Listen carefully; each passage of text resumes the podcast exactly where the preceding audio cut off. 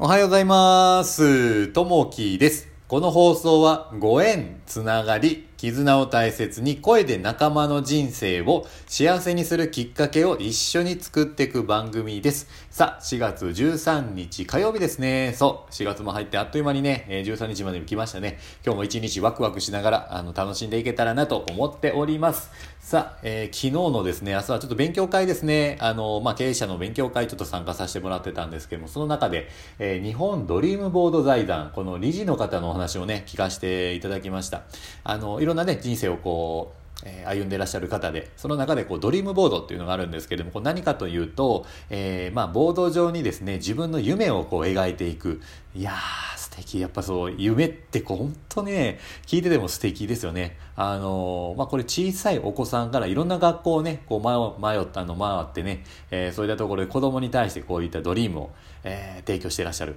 プラス、あと大人の方ですね。これやっぱ60歳超えた方。そういった方もね、一緒にこう、ドリームを作っていこうということでね、えー描いていらっしゃいます。これ何かというと、えー雑誌の切り抜きとか写真とかをこう切り抜いて、年代別にですね、例えば2022年、えー2026年、2030年、こういった時に何をするかっていうのをね、えー切り抜いて、自分の描く想像の姿をね、紙にこうつけていかれるんですね。それを最後に自分自身でお子さんであったりとか、大人の方方であったりとか、そういった方がね、こんな人生を歩んでいきますよってこう宣言するんですね。いやー、やっぱりね、こう予祝であったり、こう先のことをね、えー、叶った体でこう話すっていうのは本当にね、こうやっぱり叶う。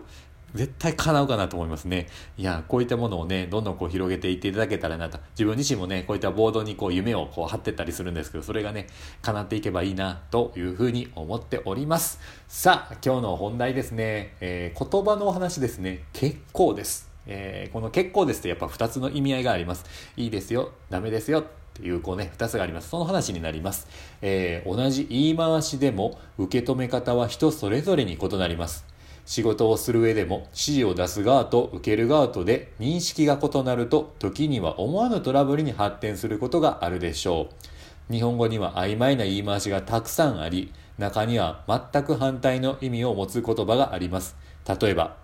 結構ですという言葉です。それで良いという肯定的な意味と不要ですという否定的な意味があります。こうした食い違いを防ぐためには確認することが大切です。自分が指示を受けた際には承知しました。こういうことでよろしいでしょうかと復唱し、自分がどのように解釈したのかを伝えましょう。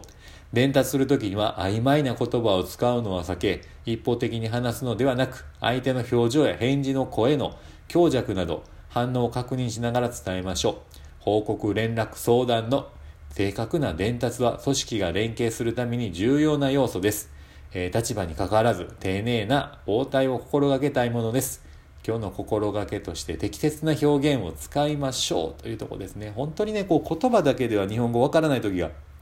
本当あるんですよね。こう例えばこう大丈夫です。えーこの大丈夫ってもともとはその健康の意味合いであったり安心の、まあ、大丈夫ですということなんですけど今2つのねやっぱ意味がありますね、えー問題ありません、えー必要ありませんっていうとこですね。いやー本当にねこの大丈夫って言われた時にこの大丈夫ですっていうのとねいや大丈夫ですっていうね2つこう意味があるんですけど 言葉で言うと難しいですけどあのーねこう2つあります。うんやっぱりね人の表情を見ながらとか、えー言葉を聞きながらとか相手の心をね、えー聞きながらじゃないとあのーやっぱ分からないところありますね。本当にこう大丈夫なのかどうかっていうのはあのその人しかやっぱ分からない。それをね、え言う側と伝える側のやっぱりね食い違いによってトラブルにもなってしまう。可能性もあります。そういったところをねしっかり言葉だけじゃなくてその人の表情心までしっかり読み取って相手のことをね、えー分かりながらその取り捉えていけるようになれたらなと思っております。さあ今日のね、えー一言になります。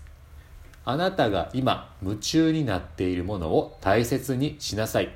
それはあなたが真に求めているものだから、えーマーソンさんのお言葉ですね。あのやっぱりねこう夢中になっているもの、まあ、子供も大人もそうなんですけれども、えードリームボード先の話もそうですけどもやっぱりこうね夢中になってやってることそれをね大事にこうしていけたらなと思います、えー昨日その60歳超えた男性の方も言ってました。60になったわしが夢を追っかけるなんてというね、ことを言ってらっしゃいました。いや、それいくつになっても夢はね、追っかけてもいいんです。あの、あなたの夢をね、何歳になってもそれは叶うから、それを追っかけてもらえたらなと思います。さあ、今日はあの、聞いていただきましてありがとうございます。えー、また、いいね、あの、コメントあればね、お待ちしております。今日もあなたにとって最高の一日になりますように。じゃあね、またね、バイバイ